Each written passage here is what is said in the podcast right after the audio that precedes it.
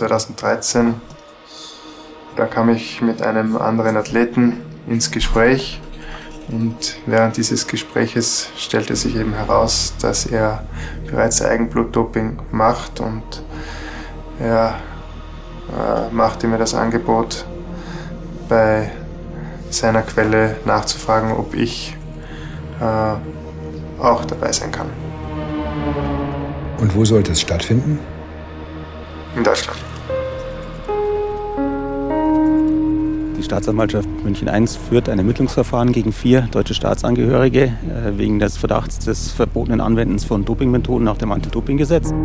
Gibt es sowas wie eine Dopingkultur? Wird sowas angeboten oder ist es ganz fern von Ihnen? Für mich ist das völlig fern. In der letzten Episode haben wir Johannes Dürr kennengelernt, einen österreichischen Skilangläufer, der bei den Olympischen Spielen 2014 in Sochi in Russland positiv auf EPO getestet wurde und danach auch gesperrt wurde. Er plant, als wir ihn kennenlernen, ein Comeback nach seiner Sperre als sauberer Athlet, wie er sagt. Über ein gemeinsames Filmprojekt im Jahr 2018 erfährt Hajo Seppelt, der ARD-Doping-Experte, wie das bei Dürr mit dem Doping angefangen hat. Nach und nach allerdings kommen immer mehr brisante Informationen ans Licht. Er rückt nicht sofort mit der kompletten Wahrheit raus, aber dann gesteht Johannes Dürr im Laufe der Filmaufnahmen Eigenblutdoping. Und zwar in Deutschland. Und das ändert plötzlich alles. Geheimsache Doping. Ein Sportschau-Podcast vom Rundfunk Berlin-Brandenburg. Mit ARD-Doping-Experte Hajo Seppelt und Kerstin Hermes. Folge 3. Die Operation Aderlass. Zweiter Teil.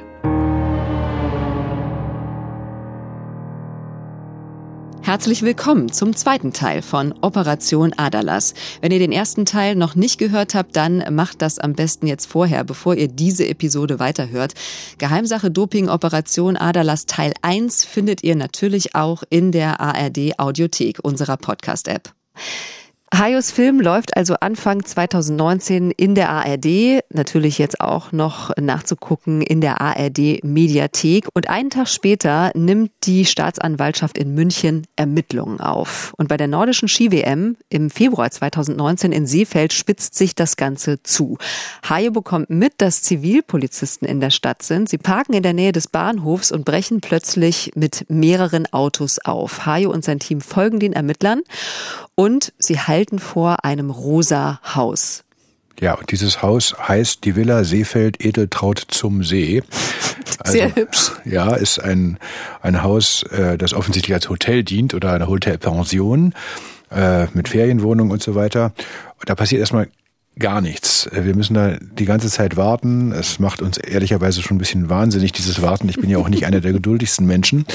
Und irgendwann hat es auch unser Kameramann nicht mehr ausgehalten und will wie ein Tourist ein paar Bilder machen. Da habe ich gesagt, geh da mal rum und schau mal, was da so ist. Und dann passiert Folgendes. Nicht er macht die Bilder, sondern Bilder werden von ihm gemacht. Und Ach. zwar, er wird fotografiert von einer Person auf dem Grundstück der Villa. Und wir ahnten schon, das wird dann wahrscheinlich auch ein Ermittlungsbeamter sein. Äh, und vor allem glaubten wir, na, hier muss irgendwas passiert sein. Denn warum soll man Fotos von einem Kameramann machen? Und äh, ich gehe mal davon aus, dass hier irgend sowas wie eine Hausdurchsuchung stattgefunden haben muss. Und dann haben wir zeitgleich, äh, wie gesagt, ich habe ja mit vielen Leuten damals auch zu tun gehabt und gesprochen, Informanten, auch in Deutschland, und die berichteten uns, dass es eben auch in Deutschland parallel Zugriffe gegeben hat. Zugriffe heißt äh, Festnahmen. Ja, Zugriffe heißt, dass äh, man irgendwo reingeht und daraus Festnahmen entstehen können und in dem Fall auch entstanden sind. Und um kurz nach zwölf geht eine Twitter-Meldung raus von euch. Breaking News, ARD Doping-Redaktion, Doping-Razzia in Seefeld des österreichischen Bundeskriminalamts, Verdacht auf Doping am Rande der nordischen WM. Zeitgleich polizeiliche Maßnahmen an verschiedenen Orten, womöglich auch Beteiligung von Personen aus Deutschland. Also ich zitiere jetzt diesen Tweet. Und du hast dann auch die Möglichkeit, während ihr da wartet und feststellt, da läuft irgendwas, mit dem Münchner Staatsanwalt Kai Gräber zu sprechen, der in diesem Fall seit eurem Film im Januar ermittelt. Die Staatsanwaltschaft München I führt ein Ermittlungsverfahren gegen vier deutsche Staatsangehörige äh, wegen des Verdachts des verbotenen Anwendens von Dopingmethoden nach dem Anti-Doping-Gesetz. Tja, und das hat der Mann an dem Tag nicht etwa in München gesagt, sondern in Seefeld. Äh, der war nämlich auch da vor Ort und das habe ich natürlich mitbekommen, habe ihn gesehen, aber mir klar, also der hat hier irgendwas am Laufen und deswegen war es auch nicht so schwer, eins und eins zusammenzuzählen. Also langsam setzt sich dieses Puzzle zusammen, was an diesem Tag da in Seefeld passiert. Das ARD Mittagsmagazin schaltet live zu dir vor der Villa. Worauf basieren vielleicht diese Durchsuchungen? Vielleicht kannst du dazu was sagen. Die haben ja durchaus internationale Tragweite. Die haben absolute internationale Tragweite. Das wäre dann wohl die größte Razzia, die es seit den Olympischen Spielen Turin 2006 gegeben hat. 50 äh, Beamte aus äh, Wien und auch aus äh, Innsbruck waren heute hier im Einsatz. Dazu eben die Koordinatoraktion mit den deutschen Behörden. Und das Ganze basiert offensichtlich auf den Aussagen von Johannes Dürr, dem äh, äh, positiv getesteten äh, österreichischen Skilangläufer in der ARD-Doku Die Gier nach Gold aus dem Januar. Die haben offensichtlich Ermittlungen in Deutschland und in Österreich in Gang gesetzt. Es ist natürlich das Sportthema des Tages in jeder Nachrichtensendung. Du hast es schon angekündigt vorher. Es ist äh, natürlich auch in der Tagesschau, aber auch nicht nur in Deutschland. Bei der nordischen Ski-WM in Seefeld hat es eine Doping-Razzia gegeben. Bei einer Razzia haben Österreichs Behörden Doping bei der nordischen Ski-WM in Seefeld aufgedeckt. Dopingskandal bei der nordischen Ski-WM in Seefeld. Auch zwei österreichische Langläufer werden festgenommen. In einem abgestimmten Einsatz gingen die deutschen Behörden in Erfurt gegen einen Sportmediziner und dessen mutmaßlichen Komplizen vor. Ja, da war eine Menge los äh, auf den Kanälen. Offensichtlich. Ähm, äh, bei uns auch in Seefeld damals. Aber ich habe aber diese Sachen, die ich jetzt gerade höre, gar nicht mitbekommen, denn ich schaue ja nicht Fernsehen, wenn ich äh, arbeite. Ähm, vor allem, weil es eine Pressekonferenz gab äh, vor Ort, und zwar von dem Chefermittler quasi von den Österreichern vom Bundeskriminalamt Österreichs, und zwar von Dieter Schäffern, der war der Chef dieser ganzen Ermittlungen und des Einsatzes vor Ort, äh, wie wir dann erfahren haben. Und den Behörden ist es eben damals gelungen, tatsächlich ein international agierendes Doping Netzwerk zu zerschlagen. Da mussten einige den Film von uns sehr aufmerksam gesehen haben, aber wir selber, wir wussten das ja auch nicht, also dass es so groß ist. Wir haben jeden Schritt 24 Stunden am Tag, sieben Tage die Woche äh, unser Gegenüber beobachtet und so danach konnten wir dann auch diese Sportler identifizieren. Es sind Blutbeutel sichergestellt worden, äh, sowohl in Österreich, die schon vorbereitet waren für den Einsatz an den Athletinnen und an den Athleten, äh, aber auch in Deutschland.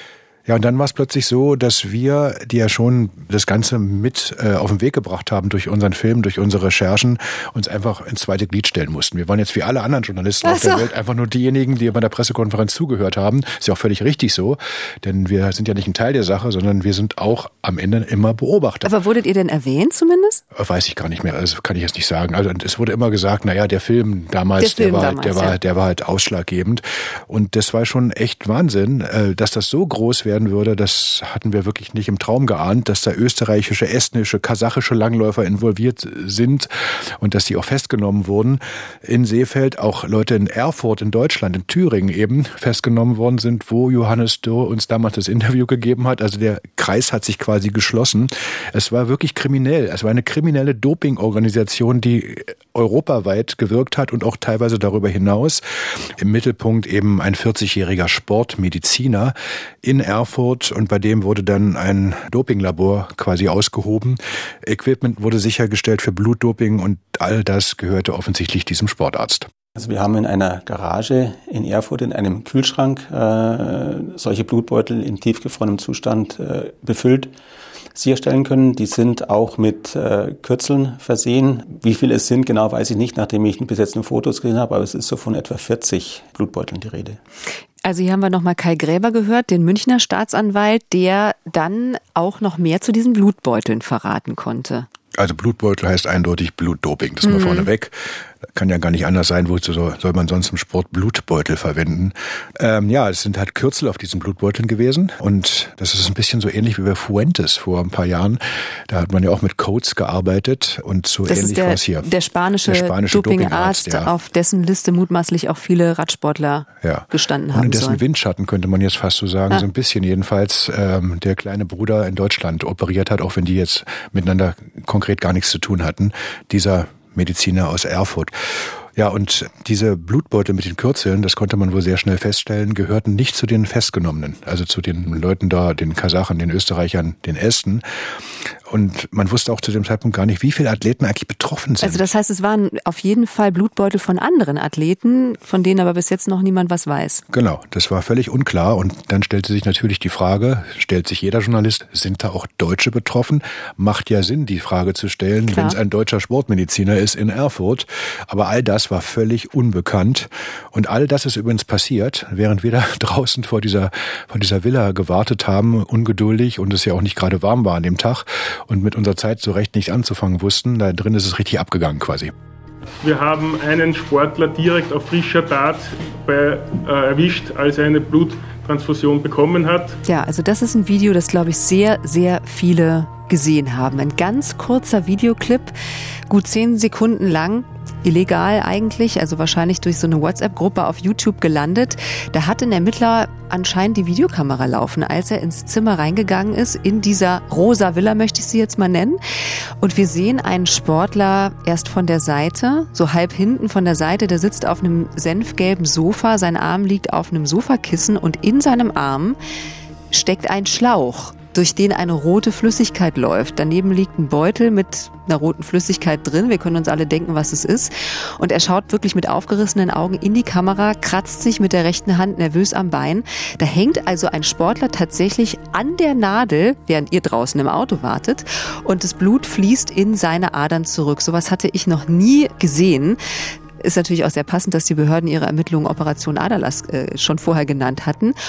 Und der Sportler, der da sitzt, ist ist genau der Mann, der, wenn man genau zugehört hat, erzählt hat, er würde doch nie dopen. Max Hauke. Für mich ist das völlig fern. Also ich kann da gar nichts dazu sagen. Also für mich ist, also ich glaube nicht, dass es sowas gibt. Genau der Mannschaftskollege von Johannes Dürr, den ihr gerade noch gefragt hattet, ob sowas wie eine Dopingkultur im österreichischen Team gibt und der das weit von sich gewiesen hatte, der sitzt jetzt also da. Also dieses Video von Max Hauke mit der Nadel im Arm geht um die Welt, kann man glaube ich sagen. Und anderthalb Wochen später erklärt er sich dann zusammen mit Dominik Baldauf, der auch bei der Razzia festgenommen wurde, in der österreichischen Nachrichtensendung Zeit im Bild im ORF. Auch Max Hauke hat genauso wie Johannes Dürr mit dem Dopen angefangen, weil er irgendwann für sich festgestellt hat, ohne Doping komme ich wahrscheinlich nicht bis ganz nach oben. Ich habe den als Lücken, also dass ich quasi die Lücke mit Doping schließe, gesehen kann jetzt nicht was andere auf andere schließen oder ich mag jetzt keinen Generalverdacht da aussprechen. Für mich war Doping quasi das Mittel, dass ich diese Lücke schließe, dass ich dabei bin. Ja, ich habe mein ganzes Leben im Endeffekt auf die Woche Heimweh ausgerichtet. Ich wollte einfach sagen, was in mir steckt. Ich wollte einfach sagen, dass ich das auch kann, was alle anderen kennen. Jetzt im Nachhinein ist es eine gewisse Erleichterung, dass quasi das Doppelleben wegfällt und dass man jetzt quasi nicht mehr diese Lüge mit sich mit herumträgt. Und das war eine dieser unglaublichen Wendungen in dieser ganzen Affäre, die dann eben den Namen Operation Aderlass dann irgendwann getragen hat, dass wir das Reporterglück hatten, äh, noch ein paar Wochen vorher, dass ausgerechnet dieser Mensch in eine Kamera der ARD-Doping-Redaktion steif und fest behauptet, also Doping kommt doch für mich überhaupt gar nicht in Frage, sowas mache ich nicht. Und dieser Mensch dann in diesem Video da auftaucht, Wahrscheinlich übrigens von einem Polizisten, das kann ich mir gar nicht anders vorstellen, von der Polizei, offensichtlich äh, in die sozialen Medien transportiert. Es gab in Österreich auch noch richtig Ärger, dort beim Bundeskriminalamt ähm, und Ermittlungen, interne Ermittlungen. Aber dass ausgerechnet so etwas passiert und die Geschichte wird noch besser. Denn man kann es sich nicht vorstellen, an dem Tag, an dem der uns das Interview ein paar Wochen vorher gegeben hatte, das war in Finnland beim Weltcup, kam später raus, dass der am selben Tag vor Ort Blutdoping betrieben hatte, wieder mit Hilfe eines Assistenten des deutschen Sportmediziners. Also man fasst es eigentlich nicht. Ja, da fehlen mir echt die Worte bei äh, so viel offensichtlicher krimineller Energie. Jetzt ist er in Flagranti erwischt worden, Max Hauke, da gab es überhaupt keinen Zweifel, aber es gab vorher wirklich keinen Anhaltspunkt, keinen Verdacht, das stellt Staatsanwalt Kai Gräber auch nochmal klar. Es sind ja Sportler äh, von Anti-Doping-Agenturen mehrere zigmal, die auch jetzt quasi zum überführten Kreis gehören, getestet worden, ohne dass sie äh, jemals positiv gewesen wären. Wir haben da vorhin schon mal kurz darüber gesprochen, warum Blutdoping so schwer nachzuweisen ist weil es eine körpereigene Substanz mhm. ist. Die wird aus dem Körper rausgeführt. dann erhöht sich die Zahl der roten Blutkörperchen, weil der Körper es kompensiert, was gerade eben abgenommen worden ist. Aber die kann man schon feststellen. Natürlich kann man anhand von Hämatokritwerten und Hämoglobinwerten erkennen, ob da irgendwas nicht stimmen kann. Aber es ist ein ganz komplizierter Prozess. Über Jahre hinweg vergleicht man dann die Werte und dann kann man sagen, das sind Auffälligkeiten. Das kann auch durchgehen. Aber der direkte Nachweis, dass man sagen kann, hier ist Blutdoping betrieben worden, eindeutig, den gibt es halt nicht. Und insofern ist es echt schwierig. Aber der Effekt ist halt unglaublich hoch. Deswegen hat der Hauke das ja auch direkt in Seefeld gemacht. Das war der klassische Fall. Er hat hier vor Ort sich Blut zurückinfundieren lassen, damit er dann beim Wettkampf eine bessere Leistung bringt. Also eigentlich das klassische Muster. Und in diesem Fall Operation Adalas gibt es jetzt Beweise ohne Ende, die sonst eben zu schwer zu finden sind bei Blutdoping. Unter anderem äh, liegen sie im Kühlschrank in einer Erfurter Garage, nämlich die Blutbeutel. Etwa 40 Stück mit Kürzeln drauf. Fünf Sportler, die Kunden, sind vorübergehend festgenommen worden. Einige haben gestanden, Blutdoping betrieben zu haben. Aber wer ist dieser Sportmediziner, der Mann, der hinter diesem mutmaßlichen Dopingnetzwerk steckt. Es ist ein Mann mit dem nötigen Know-how und auch mit dem Equipment. Der Dopingarzt Marc Schmidt ist die Schlüsselfigur in der Operation Adalas.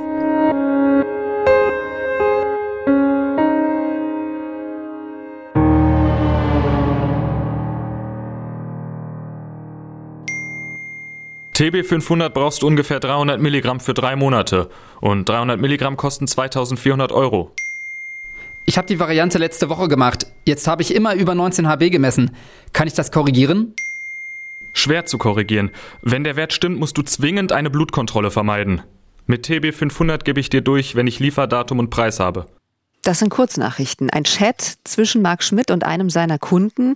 Er hat Codenamen vergeben und sich mit den Sportlern dann wie bei Blind Dates getroffen. Hajo, was erklärt er hier äh, diesem Skilangläufer, mit dem er da kommuniziert? Ich hatte ja eben schon erzählt, dass man Blutdoping direkt nicht nachweisen kann, aber über einen längeren Verlauf, wenn man Unregelmäßigkeiten im Blut feststellt, können Dopingfahnder darauf schließen, dass es Blutdoping gewesen sein könnte. Das muss ich vorweg jetzt sagen, weil hier ist gerade von TB500 gesprochen worden, also von äh, Thymosin Beta 4, um es genau zu sagen. Das ist ein Präparat, das den Hämoglobinhaushalt im Körper regelt, verändert und dadurch dazu beiträgt, dass das, was durch Blutdoping passieren kann, wieder ausgeglichen wird. Insofern ist das quasi am Ende eine Geschichte, um zu kaschieren vielmehr, dass es unerlaubte Praktiken gab. Diverse solcher Kurznachrichten liegen euch vor von Marc Schmidt, der nach seiner Festnahme an diesem, ja kann man schon sagen, geschichtsträchtigen 27. Februar 2019 über drei Jahre im Gefängnis gesessen hat und erst vor kurzem auf Bewährung rausgekommen ist. Ich kenne Marc Schmidt tatsächlich persönlich. Er war ja Mannschaftsarzt beim Radsportteam Geroldsteiner Mitte der Nullerjahre und danach auch beim Team Milram, als ich noch Radsportreporterin war. Und äh, 2009 gibt es tatsächlich auch schon die ersten Anschuldigungen gegen ihn. Und zwar vom Ex-Gerolsteiner Profi Bernhard Kohl. Er beschuldigt Marc Schmidt, ihm beim Doping geholfen zu haben. Schmidt bestreitet das, gewinnt auch vor Gericht gegen Kohl. Es gibt aber 2013 wieder Beschuldigungen und Verdächtigungen gegen Marc Schmidt. Aber ein Ermittlungsverfahren wird zwei Jahre später eingestellt, weil sich keine greifbaren Anhaltspunkte für ein bestehendes Dopingnetzwerk ergeben hätten, heißt es vom Gericht. Also Marc Schmidt gilt als unschuldig. Hajo, wie und wann hat er dann angefangen, dieses Doping-Netzwerk aufzubauen, das dann 2019 aufgeflogen ist? Also nachweisbar war es erst nach 2009, 2010 irgendwann in dem Verlauf, wenn ich mich recht entsinne. Aber ich gehe davon aus, dass es schon vorher passiert ist. Dafür gibt es eben diese Indizien, die du eben aufgeführt hast. Aber keine Beweise. Also aber das ist deine, Beweise. deine ja, Mutmaßung. Ja, ja, ist nur eine Mutmaßung. Aber ich behaupte mal nach aller Erfahrung, dass die schon einen Grund hat und die Hinweise, die wir damals bekommen hatten, wahrscheinlich schon das nahelegten, was dann später bewiesen worden ist. Auch hier interessant, ich habe in meinem Leben einmal mit Marc Schmidt telefoniert. Und das war übrigens auch zu der Zeit, in der du bei der Tour de France Reporterin gewesen bist. Und ich kann mich an das Gespräch noch einigermaßen erinnern. Er hat mir versucht, damals deutlich zu machen, dass das ja alles ein bisschen schwer ist im Sport grundsätzlich. Also ich hatte das Gefühl, er wollte mich sensibilisieren für den Sport, aber gleichzeitig war es eben so, dass er alles äh, zurückgewiesen hatte und klar gesagt hat, er hat damit nichts zu tun, wenn ich mich recht entsinne. Ist lange her, das Telefonat. Also du hast ihn äh, konfrontiert mit den Dopingvorwürfen, die Bernhard Kohl damals aufgeworfen ja, ob es Bernhard Kohl war, weiß ich Oder gar nicht Stefan mehr. Schumacher dann Ja, später. Schumacher, glaube ich, war es eher, der ja später auch alles eingeräumt hat. Und wenn ich mich recht entsinne, hat er ihn auch belastet. Und das war damals so ein bisschen das Thema. Aber da sind wir nicht weitergekommen. Ich hatte das Gefühl, wenn ich so ehrlich bin, da haben zwei Fachleute aus völlig unterschiedlichen Perspektiven miteinander gesprochen und man wusste ein Stück weit, wovon man eigentlich redet. Aber es wurde halt nur touchiert und formal betrachtet hat er natürlich gar nichts eingeräumt. Und zehn Jahre später dann sowas. Mhm. Und da schließt sich dann auch wieder ein Kreis. Und das ist eben, was ich schon vorhin sagte es passiert immer wieder sowas im Sport. Immer wieder gibt es Leute, die dich anlügen, die dir irgendwelchen Unsinn erzählen, die dir ein X für eine U-Form machen wollen. Und dann ein paar Jahre später ist die Situation eine völlig andere. Auch Bernhard Kohl, den wir eben erwähnt haben aus Österreich, bei dem war es ja auch so.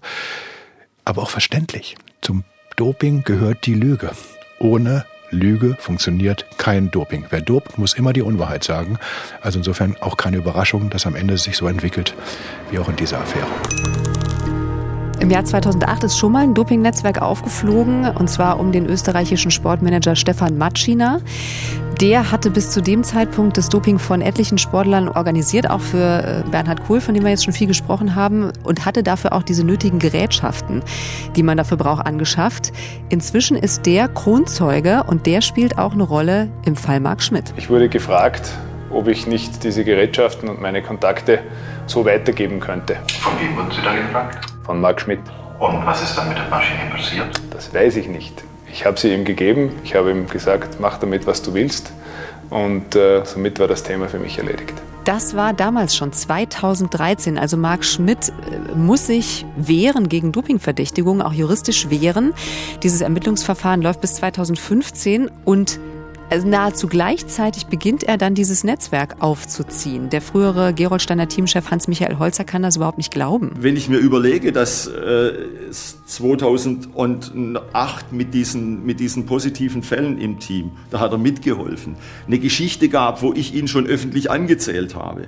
Und wenn man dann nach sowas oder gleichzeitig dann beginnt, so ein Netzwerk aufzuziehen, das spricht für eine gnadenlose Dreistigkeit und für eine Unbelehrbarkeit, die ich die, die, kann, ich, die, die, die kann man eigentlich gar nicht, gar nicht einstufen. Und es spricht vieles dafür, dass Marc Schmidt das alles nicht alleine gemacht haben kann. Wir reden ja auch die ganze Zeit hier schon von einem Netzwerk. Dieses Netzwerk installiert Schmidt vor allem in der eigenen Familie. Das ist ja so eine Art Familienunternehmen gewesen. Denken wir an die Mutter, die war Ärztin. Sie hat schon zu DDR-Zeiten Radsportler betreut in einer Phase, in der das Staatsdoping in der DDR eine große Rolle gespielt hat, auch wenn es hier ganz konkret auf sie bezogen keinen Beleg für gibt, dass sie daran beteiligt war. Trotzdem stellt man sich natürlich Fragen. Dann gibt's Ansgard Schmidt, das ist deren Ehemann, der war Sportfunktionär und auch übrigens Jurist, Gründungsmitglied einer renommierten Anwaltskanzlei in Erfurt und deren Namensgeber, die heißt nämlich auch Spilker, diese Kanzlei, ist wiederum einer, der aus dem Westen gekommen ist nach der Wende und der war als erster Dopingtrainer in Westdeutschland verurteilt worden in der Leichtathletik. Und by the way, Ansgar Schmidt ist dann auch der zweite gewesen, der zweite Verdächtige, der an diesem 27. Februar in Erfurt festgenommen worden ist, zeitgleich eben mit der Razzia. Das ist der Vater von Marc Schmidt, das ist der Vater, genau. um es klar zu machen. Mhm. Ja, genau. Also während die nordischen Skiweltmeisterschaften in Seefeld waren, in Erfurt festnahmen nicht nur der Sohn Marc Schmidt, auch der Vater Ansgard Schmidt. Und dann gab es noch drei weitere Helfer in diesem Netzwerk des Marc Schmidt, ein Handwerker, eine Krankenschwester und ein Rettungssanitäter. Und allein an der Geschichte Handwerker sieht man, dass da eben auch Leute beteiligt waren an diesem Doping Netzwerk Blutdoping, wo es ja auch darum geht, eben auch wirklich sensible Dinge durchzuführen mit Spritzen, mit Infusionen und so weiter, die wohl nicht immer nur vom Fach waren. Und die Beweise sind erdrückend. Also da wären einmal die Blutbeutel mit den Kürzeln drauf, die im Kühlschrank gefunden wurden. Ja, das ist ja nicht nur ein einfacher Kühlschrank, das ist schon eine Art Spezialkühlschrank. Der kann ja runterkühlen auf minus 80 Grad. Also das ist auch notwendig, damit die Blutbeutel auch über mehrere Monate aufgehoben werden können, ohne dass irgendwas passiert und sie dann nicht mehr gebraucht werden können oder vielleicht sogar gefährlich werden können bei der Reinfundierung. Und dieser Kühlschrank, der stand in einer größeren Garage in einem Holzverschlag in Erfurt. Also das ganz auch ganz furchtbar dubios. Und wir haben davon Fotos gesehen. Das ist echt erschreckend, denn aufgetaut wurden die Blutbeutel dann in einem Wasserbad im Waschbecken. Und das haben die Ermittler dann zumindest in der Ferienwohnung in Seefeld so vorgefunden. Wahrscheinlich kann mir vorstellen, war das vielleicht auch in, in Erfurt auch nicht viel anders. Und dann gab es eine Zentrifuge, die man eben zum Blutdoping braucht und weitere Geräte. All das hatten die Ermittler dann zusammengetragen. Und Staatsanwalt Kai Gräber scheint auch ziemlich zufrieden zu sein mit den Ermittlungsergebnissen. Allein die Informationen, die im Vorfeld schon über die operativen Maßnahmen gewonnen werden konnten, sind, äh, sind sehr, sehr deutlich und äh, geben eindeutige Hinweise auf das, was da passiert ist. Dann kommen die Erkenntnisse, die aus dem Zugriff äh, gewonnen werden konnten, die Sicherstellungen, also äh, Weißmittel in Hülle und Fülle, so dass ich eigentlich schon davon ausgehe, äh, dass man, wenn sich die äh, Beweislage weiter verdichtet, dass man hier auch äh, anklagen wird und dementsprechend dann erhebliche Strafen wird erzielen können. Ja, und zu diesem Zeitpunkt gehen die Behörden davon aus, dass 21 Sportler aus fünf Sportarten und acht europäischen Ländern diese Geräte und Materialien tatsächlich genutzt haben. Die Zahl der Eigenblutbehandlungen liegt wahrscheinlich im dreistelligen Bereich. Das ist wahnsinnig viel. Und einer der Anwälte von Marc Schmidt hält die Beweislage offensichtlich auch für erdrückend. Wir haben uns äh, dazu entschlossen, vollumfänglich, rückhaltlos mit der Staatsanwaltschaft zu kooperieren. Also diese Ankündigung, die muss doch wirklich ein Schock sein jetzt für alle unbekannten Sportlerinnen und Sportler, die mit Marc Schmidts Hilfe gedopt haben. Ja, die müssen ja nun davon ausgehen, dass er womöglich alle Namen auf den Tisch legt. Und zwar alle Namen von Sportlern. Was das für Konsequenzen haben kann. Verurteilungen, Dopingsperren, Aberkennung von Medaillen beispielsweise. Und das ist natürlich für einen Sportler der Super-GAU. Die Vollkatastrophe, ja. Die Vollkatastrophe, wenn es dann dazu auch wirklich in allen Richtungen gekommen wäre. Aber dass so ein, so ein gut geschütztes Netzwerk zusammenbricht und möglicherweise sehr viele Sportlerinnen und Sportler als Doper entlarvt werden, das ist super selten. Das müssen wir an dieser Stelle nochmal sagen. Also das ist wirklich was sehr, sehr Besonderes, was da gerade passiert. Wie oft hast du das schon erlebt? Wie viele Netzwerke dieser Größenordnung sind aufgeflogen in der Vergangenheit? Denken wir an das Fuentes-Netzwerk, mhm. Radsport in Spanien. Da sind ja ganz viele dann aufgeflogen durch die ganzen Dokumente, die sichergestellt worden sind bei den Ermittlungen der spanischen Polizei. Das war allerdings nochmal eine Hausnummer größer. Ansonsten ist das wirklich nicht so häufig der Fall. Ganz häufig werden immer nur einzelne Athleten aus dem Verkehr gezogen. Dann heißt es immer, das ist der Doper, das ist der Dopingsünder. Aber dass man was mal offenlegt, was dahinter passiert, das passiert sehr selten und hier war es halt mal der Fall. Ein paar Sportler kommen einem Outing zuvor und gestehen dann selbst mit der Zeit. Ja, ja, also das war zum Beispiel der österreichische Radprofi Georg Preidler, der hat sogar Selbstanzeige erstattet. Ein paar Wochen später allerdings haben wir dann Danilo Hondo vor einer ARD-Kamera bekommen. Ehemaliger der, Radprofi? Ja, deutscher Radprofi und der auch damals bei Telekom mit dabei äh, eine Zeit lang. Und der ist zu dem Zeitpunkt Schweizer Nationaltrainer gewesen und der hat dann bei uns Doping umfangreich in einem, in einem Interview gestanden und hat eben auch erzählt, wie das dann in diesem äh, Netzwerk unter Mark S gelaufen ist. Und dieses Puzzle hat sich dann immer mehr vervollständigt über die Wochen. Allerdings vorher passierte schon etwas, das man nie und nimmer für möglich gehalten hätte. Und das war das Unglaublichste, die nächste Wendung in diesem Fall. Johannes Dürr, derjenige, der bei uns das alles erzählt hat, wird plötzlich verhaftet.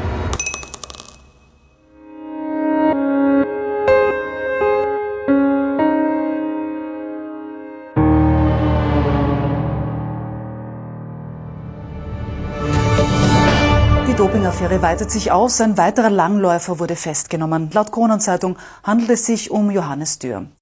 Johannes Dürr, der Mann, der mit seinen Aussagen in eurem Film alles ins Rollen gebracht hat, wird festgenommen. Das ist jetzt auch für dich eine ziemliche Überraschung, mal wieder. Ja, aber auch hier zu 90 Prozent Überraschung und zu 10 Prozent nicht. Denn ich hatte schon von einem der vielen Menschen, mit denen ich da in Kontakt stand, einen Hinweis bekommen, dass man vielleicht Johannes Dürr nicht alles glauben sollte, was er sagt. Aber damit konnte ich überhaupt nichts anfangen zu dem Zeitpunkt. Das hat mich nur verwirrt. Also das heißt, du hast aber zumindest drüber nachgedacht und zu welchem Schluss bist du gekommen? Also ehrlicherweise habe ich keine Ahnung gehabt und kam zu gar keinem Schluss. Ich bin in mich gegangen, habe überlegt, gab es irgendwelche Dinge, die er uns falsch erzählt hat? Hat er irgendwo gelogen, womöglich? Hat er uns einen weiteren Teil der Wahrheit vorenthalten? Aber ich kam nicht drauf und das, was dann rausgekommen ist, das hätte ich mir meinen Lebtag nicht vorstellen können nämlich nicht die Festnahme von Dopingarzt Marc Schmidt und seinen Komplizen ist das Ende dieser Geschichte. Die eigentliche Krönung, können wir an dieser Stelle sagen, ist die unerwartete Wendung im Fall Dürr. Also nochmal zur Erinnerung, Hayo trifft ihn. Da gibt er sich ganz frisch geläutert. Startet angeblich einen Comeback-Versuch als sauberer, ehrlicher, reuiger Athlet, der gestützt von Crowdfunding eine zweite Chance sucht ohne Doping. Also er hat sich 40.000 Euro hat er da zusammengesammelt für sein Comeback und will ohne Doping dahin kommen, wo er mit Doping nie ganz hingekommen ist, nämlich äh, nach ganz oben.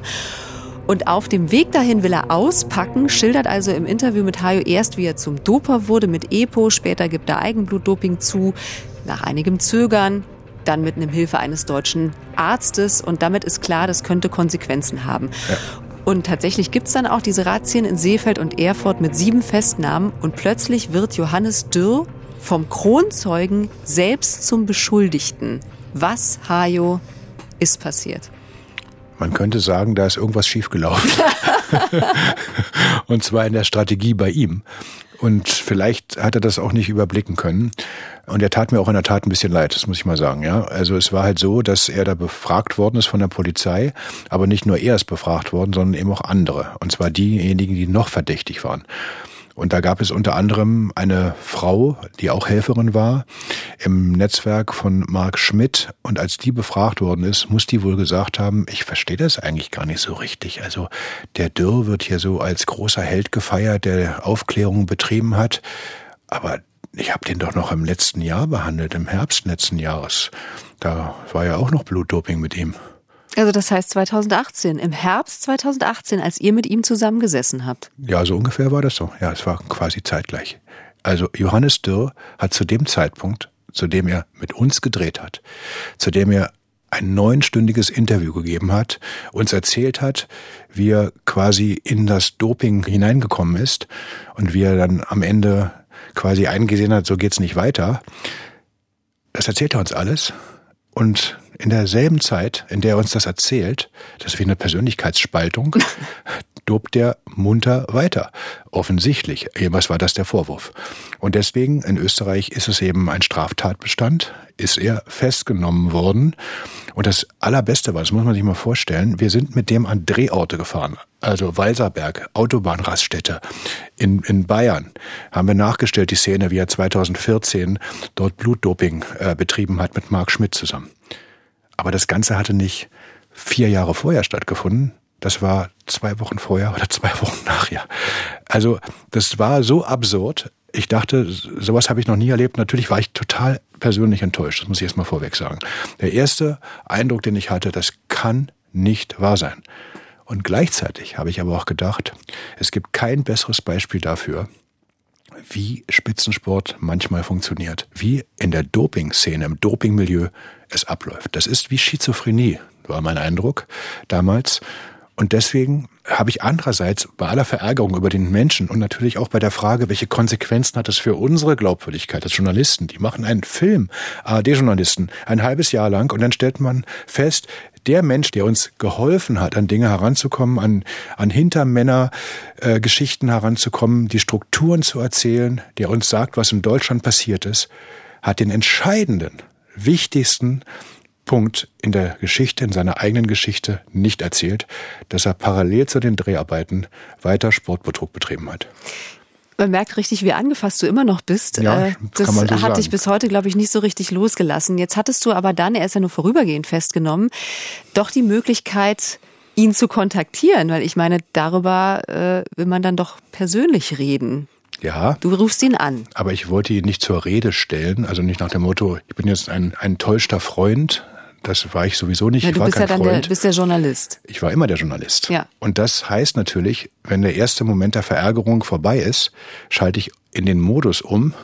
Nach der Fassungslosigkeit kommt die Frage, wie gehen wir damit um? Und gleichzeitig, und das will ich halt auch sagen, hat sich an dieser Person prototypisch gezeigt, wie Spitzensport mitunter laufen kann. Und deswegen, nach der ersten Verärgerung, hat er mir wieder leid getan. Er hat mir wirklich leid getan, weil ich dachte, wie weit muss man kommen, dass man am Ende in so eine, ja, Dopingfalle gerät. Das, das war nämlich die allergrößte Dopingfalle seines Lebens, glaube ich. Denn jetzt war die ganze Weltöffentlichkeit quasi von seinem Verhalten informiert von den Lügen, von den richtigen großen Lügen, muss man ja so sagen. Und das muss man sich mal vorstellen, was das für einen Menschen auch bedeuten kann. Also ich hatte eben auch Mitleid. Aber ich wollte die gesamte Geschichte hören. Mhm. Und ich wollte sie jetzt hören. Und ich hatte auch das Gefühl, er ist uns ein bisschen was schuldig, nach dem, was da vorher gelaufen ist. Wie, wie, wie ist denn dieses erste Telefonat gelaufen? Also hast du dann gesagt, was ist denn Johannes? Und äh, hast du gesagt, ach Mensch, und. Es gab gar kein Telefonat. Ich habe mit dem Anwalt gesprochen. Ah. Ich sagte, wir müssen jetzt ein Interview machen und zwar sofort, sofort. Und wir waren zu dem Zeitpunkt ja in Österreich. Ja, ihr seid nach Innsbruck sofort ja, hin. Wir, waren, wir ja. standen ja nachts vor dem Gefängnis ja, und haben versucht, da Bilder zu bekommen, weil wir machen ja Fernsehen und da wollen wir ja zeigen, dass da ein Mensch rein oder raus geht. Ja, und das war jetzt nicht alles von Erfolg gekrönt, was wir an Dreharbeiten da hatten, aber weil wir sowieso schon da waren, stand plötzlich die Frage im Raum, kriegen wir ein Interview ganz schnell? Und der Anwalt hat gesagt, ja, kein Problem. Und Johannes Dürr hatte sich längst aus dem Staub gemacht, also er war quasi aus dem Epizentrum in Österreich verschwunden und er war bei seinem Anwalt. Und der Anwalt hatte ein Chalet in den Schweizer Bergen. Und da mussten wir ganz schnell einen Kameramann besorgen. Wir hatten zu dem Zeitpunkt keinen. Da haben wir einen bekommen aus München. Der kam zu uns. Dann sind wir mit Sack und Pack schnell im Auto, Mietwagen, in die Schweizer Alpen gefahren in ein kleines Berghäuschen, trafen den Anwalt und da saß wie ein Häufchen Elend Johannes Dürr mit also seiner Freundin. So eine, so eine richtige urige Berghütte Ja. im Engadin, wo ihr euch dann trefft, wie man sie aus dem Film auch kennt. Und äh, wir sehen ihn da in dem Interview vor so einer holzvertäfelten Wand sitzen, auf einem Sofa mit weißer Tagesdecke, ein rot besticktes Kissen hinter sich. Also es sieht irgendwie alles auch so sehr nett und urig aus. Und da hockt jetzt Johannes Dürr also vorne auf der Kante, stützt die Ellbogen auf die Knie und fängt einmal mehr an zu erzählen. Ja, und unglaublich betroffen. Jetzt könnte man sagen, das war jetzt der nächste Akt dieses unglaublichen Schauspiels. Aber ich glaube ehrlicherweise, es war kein Schauspiel.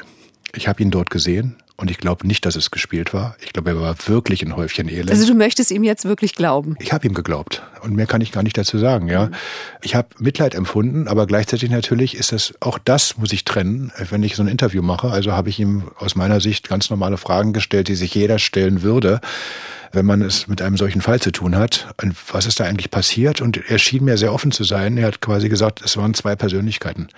Die Aussagen für mich waren unglaublich emotional. Es war ein einstündiges Interview. Am Stück haben wir das gesendet und in wenigen Stunden zusammengeschnitten. Es lief am selben Nachmittag im österreichischen Fernsehen. Plötzlich haben die Österreicher etwas zu Johannes Dürr gesendet. Unsere Doku wollten sie nicht. Aber das Interview lief um 17.45 Uhr am selben Nachmittag eine Stunde im österreichischen Fernsehen. Und die große Frage nach dem Warum habt ihr ihm natürlich auch gestellt. Ich habe das in, in, in, in diesen Momenten einfach immer ausgeblendet.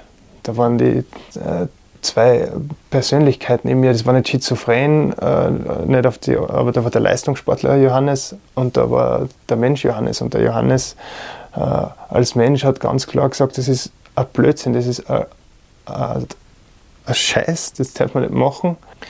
Und auf der anderen Seite ist der, der, der Leistungssportler, der einfach sagt, ja, es gehört dazu. Ich muss immer noch an die erste Frage denken, die du ihm gestellt hast. Ja, die Frage, die ich ihm damals bei den Dreharbeiten in Mhm. Oberhof gestellt hatte, ist er wirklich ein ehrlicher Mensch? Sie haben, die, die, Sie haben die Frage wieder richtig formuliert. Äh, Das ist der, der Mensch. Und da versuche ich so ehrlich wie ich nur irgendwie sein kann. Äh, jeden Tag äh, aufs Neue, weil das ist mir einfach ja, seinen, seinen Ängsten, äh, glaube ich, schuldig. Und, aber auf der anderen Seite ist halt, steht halt immer dieser, dieser Leistungssportler Johannes, der das einfach ausblendet. Der das einfach ausblendet. Das heißt, wenn du die Frage anders formuliert hättest, ganz am Anfang bei eurem ersten Interview, wäre alles möglicherweise anders gekommen. Also wenn du gefragt hättest, sind Sie ein ehrlicher und zwischensauberer Leistungssportler, hätte er vielleicht was anderes gesagt. Könnte sein, glaube ich aber nicht. Aber trotzdem ist ja immer wieder eine Menge Wahrheit dran. Denken wir an Jan Ulrich, der hat auch immer erzählt, ich habe niemand betrogen. Er hat nicht gesagt, dass er nicht gedopt hat. Was mit einer Doku über ein Comeback begonnen hat, entpuppt sich also als einer der größten Dopingskandale der Geschichte. Hayo und sein Team haben ein europäisches Betrugsnetzwerk um einen deutschen Dopingarzt aufgedeckt und 35 Verfahren ausgelöst. 35. 23 mutmaßliche Kunden sind identifiziert, einige Prozesse laufen. Stand heute immer noch. Aber einige Namen auf den Blutbeuteln sind immer noch nicht bekannt. Welche Sportler waren noch Kunden von Marc Schmidt? Im Münchner Dopingprozess ist der Hauptangeklagte zu einer Haftstrafe von vier Jahren und zehn Monaten sowie einem mehrjährigen Berufsverbot verurteilt worden. Das Gericht befand den Arzt aus Erfurt und mehrere seiner Helfer für schuldig, jahrelang Spitzensportler mit Blutdoping behandelt zu haben. Das ist ein historisches Urteil in Deutschland. Das können wir, glaube ich, festhalten an diesem 15. Januar 2021. gegen den Arzt Mark Schmidt und gegen seine Helferinnen und Helfer. Und wenn ich sage oder wenn du sagst historisch, dann ist das völlig richtig, denn äh, seit der Wende, seit 1989, ähm, dann gab es mal die DDR-Doping-Prozesse Ende der 90er Jahre, gab es nie so was Großes, nie so was Spektakuläres, wenn man so möchte, im wiedervereinigten Deutschland. Seit 30 Jahren war das das erste Urteil auf dieser Ebene gegen einen Arzt aufgrund von Dopings nach dem neuen Anti-Doping-Gesetz in Deutschland. Also das Gericht sieht es als erwiesen an, dass Marc Schmidt rund ein Dutzend Athleten von 2012 bis 2019 gedopt hat, ihnen unter anderem Blut abgezapft und wieder zugeführt hat, um deren Leistung zu steigern und auch um damit Geld zu verdienen. Das hat das Gericht äh, auch Nicht fest. wenig übrigens. Ja. ja musste auch eine große Geldstrafe zahlen, über 100.000 Euro. Ja, ist auch äh, angemessen, wenn man weiß, dass er Zehntausende von Euro, wahrscheinlich hm. sogar mehr, verdient hat. Und äh, neben der unerlaubten Anwendung von Dopingmethoden steht auch gefährliche Körperverletzung im Urteil drin. Also wir haben es gerade auch schon mal gesagt, Stand heute laufen immer noch ein paar zivilrechtliche Verfahren in der Operation Adalas und Hajo.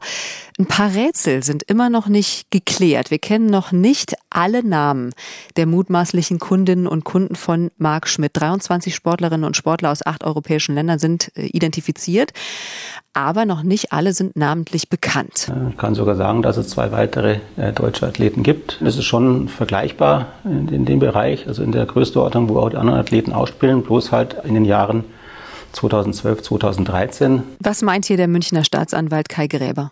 Also erstmal spricht er von zwei weiteren deutschen mhm. Athleten. Da müssen wir ein bisschen vorsichtig sein. Was sind weitere? Also von Danilo Hondo, den habe ich schon erwähnt, von dem wissen wir es. Es gab auch Anschuldigungen gegen andere Athleten, die sich bis zum heutigen Zeitpunkt aber nicht so belegen ließen, dass daraus auch äh, juristische Konsequenzen gezogen werden konnten. Und was er hier meinte, sind zwei Radsportler. Weißt du was? Kennst du Gerüchte, um wen es sich da handelt? Ich kenne nicht nur Gerüchte. Ich habe auch von den Namen gehört, aber wie das immer im Journalismus so ist, mir ist ja vorgeworfen worden, wenn wir sowas berichten, denn dieser O-Ton von Herrn Gräber war ja bei uns in der Sendung, dann sollte man bitte Butter bei die Fische geben, ansonsten sollte man es sein lassen. Das sehe ich überhaupt gar nicht so. Wenn ein Staatsanwalt Ermittlungen macht und es richtet sich gegen deutsche Sportler, dann können wir darüber sehr wohl berichten. Und es ist völlig richtig, dann erstmal mit den Namen zu warten, weil hier gilt auch natürlich auch der Schutz der Person es geht hier um einen Verdacht und keinen Beleg und insofern war es richtig, dass sowohl die Staatsanwaltschaft in München als auch wir, die wir Kenntnis von diesen Namen hatten, sagen, nein, die können wir so lange nicht veröffentlichen, solange dieser Verdacht nicht auch belegt ist. Und inzwischen sind die Taten auch verjährt. Teilweise ist es verjährt, wobei es natürlich auch immer ein bisschen davon abhängt, wann ein Ermittlungsverfahren begonnen wird. Das muss man auch sagen. Aber ich bin auch skeptisch, ob es da noch jemals zu Verurteilungen kommen wird. Zumal es auch immer einige Anwälte gibt, ähm, die doch gleich mit einer großen Druckkulisse kommen und äh, auch äh, sowohl diejenigen einschüchtern, das ist jemals mein Eindruck, die da ermitteln, aber auch manchmal gegen die, die darüber berichten. Glaubst du trotzdem, dass dieser Fall um den Dopingarzt Marc Schmidt aus Erfurt einen Sumpf trockengelegt hat? Du hast ja schon äh, gesagt, es passiert wahrscheinlich immer noch. Ist da noch sehr viel Eisberg unter der Spitze? Also was Marc Schmidt selber betrifft, glaube ich, dass es deutlich mehr Kunden gegeben hat. Aber es lässt sich nicht belegen. Mhm. Ich bin auch nicht sicher, ob da noch so viel ans Tageslicht kommt. Wenn die Frage danach ausgerichtet ist, ob es noch andere Netzwerke dieser Art gibt, dann glaube ich, wird das schon so sein oder wird so gewesen sein in Deutschland. Ich kann mir nicht vorstellen, dass Marc Schmidt der Einzige war. In welchem Ausmaß, in welcher Dimension, weiß ich auch nicht. Wenn man mir die Frage stellt, ist denn Doping genauso schlimm wie vor ein paar Jahrzehnten? Ist das genauso? Hat sich nichts verändert? Würde ich sagen, die Leute sind vorsichtiger geworden, weil sie wissen, dass es ein Anti-Doping-Gesetz gibt, weil sie wissen, dass es inzwischen investigative Journalisten gibt weil sie wissen, dass Staatsanwaltschaft und Polizei einfach genauer hinschauen. Aber zu glauben, dass der Sport eine Insel der Seligen ist, äh, da bin ich aber ganz skeptisch. Man muss halt nur ein bisschen vorsichtiger sein bleibt uns jetzt in diesem Podcast nur noch die Frage, was ist aus dem Mann geworden, der die Operation Adalas eigentlich ins Rollen gebracht hat, nämlich Johannes Dürr, der talentierte österreichische Langläufer, der sich sicher war, es ohne Doping nicht bis an die Weltspitze zu schaffen und der, wie er meinte, mit Doping für Chancengleichheit sorgen wollte und der eigentlich nie jemanden mit reinziehen wollte. Um das an dieser Stelle nochmal zu sagen, 35 Verfahren sind dann letzten Endes aber das Ergebnis. Und ein Verfahren davon ist ja sein eigenes. Klar, wie gesagt, strafrechtlich war das durchaus relevant in Österreich, denn er hat ja weiter gedopt, da gab es keine Verjährung. Erst im Januar 2020 dann zu 15 Monaten Haft auf Bewährung verurteilt wurden, eben wegen Dopings. Es gab auch noch den Vorwurf, dass er zum Doping anderer beigetragen hat. Das konnte das Gericht aber nur als teilweise erwiesen belegen. Und mit diesem Urteil im Januar 2020 hofft Johannes Dürr, dass äh, zumindest er jetzt aber dann aus diesem ganzen Doping-Sumpf raus ist, dass er damit nichts mehr zu tun hat. Es sind jetzt rund zwei Jahre seit diesem Prozess vergangen. Wie geht's denn Johannes Dürr heute? Ihr habt noch Kontakt. Ja, gelegentlich haben meine Kollegen und ich noch Kontakt. Äh, insbesondere ein Kollege von mir, der telefoniert regelmäßig mit ihm. Und wir wissen, dass Johannes Dürr mit dem Leistungssport gar nichts mehr zu tun hat. Ich habe erst ab und zu mal ihn auch gesehen, beispielsweise auf einer großen Podiumsdiskussion, wo dann Dürr auftrat und ich auch aufgetreten bin. Hm. Und so kamen wir auch miteinander ins Gespräch, auch nochmal mit der Mutter. Also wir haben überhaupt kein schlechtes Verhältnis zueinander. Und wie gesagt, ich sehe das alles sehr differenziert und nicht so eindeutig schwarz-weiß, wie es manche andere sehen, womöglich. Er ist jetzt zum zweiten Mal Vater inzwischen geworden. Das ist ein weiterer Grund dafür, warum auch mit der ganzen Geschichte nichts mehr zu tun hat. Er ist jetzt ins Privatleben abgewandert, ist jetzt wohl gerade in einer Baufirma aktiv und äh, betreut dort kleinere Projekte. Und äh, das tut ihm sicherlich auch gut. Und der Vater hat ja eine Schmiede, wie gesagt, in Göstling, diesem kleinen äh, pittoresken Ort in Österreich möglich und ähm, womöglich wird der Johannes Dürr dann irgendwann mal die Schmiede seines Vaters übernehmen und das hat jedenfalls sein Vater sich immer so sehr gewünscht. Das klingt fast schon ein bisschen kitschig, wenn es dann am Ende tatsächlich dazu kommt. Die Filme von Hayo und seinem Team, äh, unter anderem Die Gier nach Gold mit dem Geständnis von Johannes Dürr, das die Ermittlungen ausgelöst hat, findet ihr, wie gesagt, in der ARD Mediathek unter dem Stichwort Geheimsache Doping. Da sind viele, viele andere Filme von Hayo auch noch zu finden. In unserer nächsten Podcast-Folge geht es um den Sieger des dreckigsten Rennens der Sportgeschichte. Next event will be the men's 100 meters final. In lane 3, Carl Lewis, USA. In Lane 6, Ben Johnson, Canada. Guter Start von Johnson. Wo bleibt Lewis? Johnson vorne. Und Johnson gewinnt. Mein Trainer hat an meine Tür geklopft, so um 7.30 Uhr morgens und sagte, dass ich positiv getestet wurde. Ich antwortete, okay, jetzt haben sie mich. They finally got me. Ben Johnson im 100-Meter-Finale der Olympischen Spiele in Seoul 1988. Ist er ein skrupelloser Doper oder in eine Falle getappt? Und war dieser Dopingfall Ben Johnson tatsächlich die Wende im bis dahin nicht so ernst genommenen Anti-Doping-Kampf? Antworten gibt's in unserer nächsten Folge. Danke fürs Zuhören. Das war Geheimsache Doping, ein Sportschau-Podcast vom Rundfunk Berlin-Brandenburg in Zusammenarbeit mit Eye Opening Media. Geschrieben von mir, Kerstin Hermes. Redaktion Philipp Büchner und Dirk Walzdorf für den RBB und Jörg Mebus für Eye Opening Media. Recherche Josef Opfermann und Jörg Winterfeld. Dramaturgie Theresa Sickert. Kevin Carstens und David Schöpe haben die Episoden produziert und das Audiodesign entworfen und für diese Folge hat Lido Soto mein Gespräch mit Hayo aufgenommen. Ganz besonders bedanken möchten wir uns bei den vielen Kolleginnen und Kollegen vom Rundfunk Berlin-Brandenburg und dem Westdeutschen Rundfunk, die diesen Podcast hier möglich gemacht haben. Alle Folgen von Geheimsache Doping findet ihr in der ARD Audiothek, unserer kostenlosen Podcast-App. Und wir freuen uns natürlich, wenn ihr uns dort abonniert und eine Bewertung hinterlasst.